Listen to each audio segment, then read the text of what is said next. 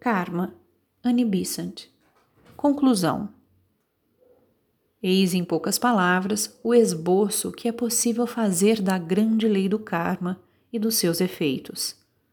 O conhecimento desta lei permite ao homem acelerar a sua evolução. A sua utilização inteligente liberta-o de qualquer escravidão e dá-lhe o poder de se tornar um dos colaboradores dos salvadores do mundo mesmo antes que a raça de que faz parte tenha percorrido todo o seu caminho.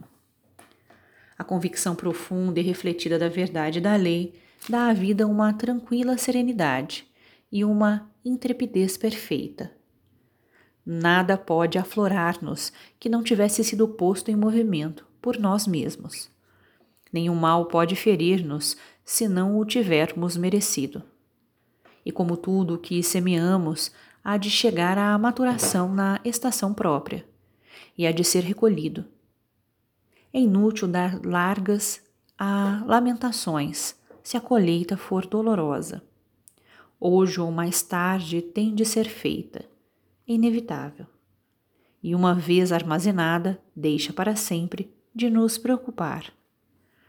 É, pois, de coração alegre que o homem deve encarar o karma doloroso é preciso aceitá-lo com alegria. Vale mais tê-lo no passado do que no futuro.